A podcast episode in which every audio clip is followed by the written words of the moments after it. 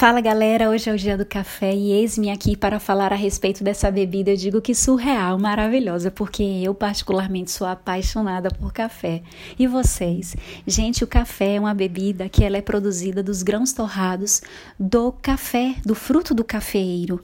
Ele é servido na maioria das vezes quente. Eu particularmente prefiro um café quentinho e vocês? Só que tem aqueles também que preferem um café geladinho, que não há problema nenhum nisso.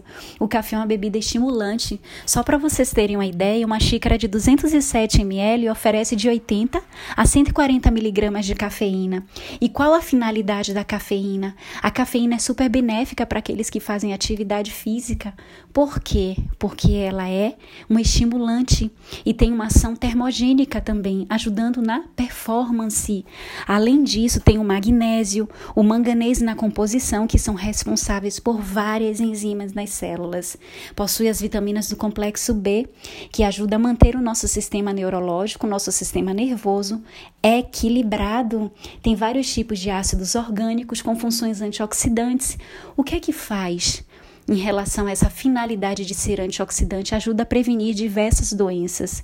E uma das funções da cafeína é inibir a adenosina, que é uma substância que é responsável pelo nosso sono. Além disso, a cafeína ela ajuda a estimular a nossa adrenalina, por isso que deixa a gente naquele sinal de alerta, né, de concentração, de foco. A gente fica bastante concentrado e isso é maravilhoso porque ele estimula a adrenalina. Então, deixa a gente com aquela sensação de alerta, de mais alerta e mais concentrado. E também tem diversos benefícios, como eu havia dito, principalmente para melhorar a performance pela sua ação termogênica eu, particularmente, não recomendo ultrapassar 4 xícaras de 50 ml por dia, porque o excesso pode ter uma ação diurética. O que é que isso pode proporcionar para o nosso organismo? Pode ajudar o nosso organismo a eliminar minerais e vitaminas, como por exemplo o cálcio, que pode prejudicar a saúde dos nossos ossos. Apesar de ter uma ação estimulante, é necessário a gente ter cuidado, porque tem aquelas pessoas que tomam um cafezinho durante um dia inteiro, então a gente precisa ficar alerta. Por isso, por quê? Porque pode ajudar a aumentar o cortisol. E o que é o cortisol? O cortisol é um hormônio que está relacionado ao nosso estresse. É o hormônio do estresse, né? Que ele sendo elevado vai comprometer a qualidade do nosso sono e vai atrapalhar aquelas pessoas que desejam perder os seus quilinhos que são indesejados.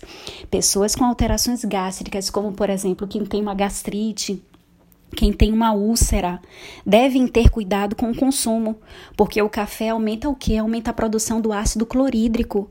Então, isso pode ser prejudicial para aquelas pessoas que possuem alterações gástricas. E quem tem tendência a ter um colesterol alto, por exemplo, deve evitar ou deve ter cuidado com o consumo do café, porque o café tem uma substância que é chamada de terpenoide. O que é que é o terpenoide? Ele pode aumentar ainda mais os níveis de colesterol para aquelas pessoas que têm um colesterol alto.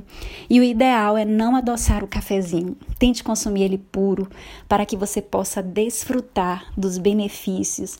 Eu digo que dessa bebida surreal, dessa bebida super saborosa.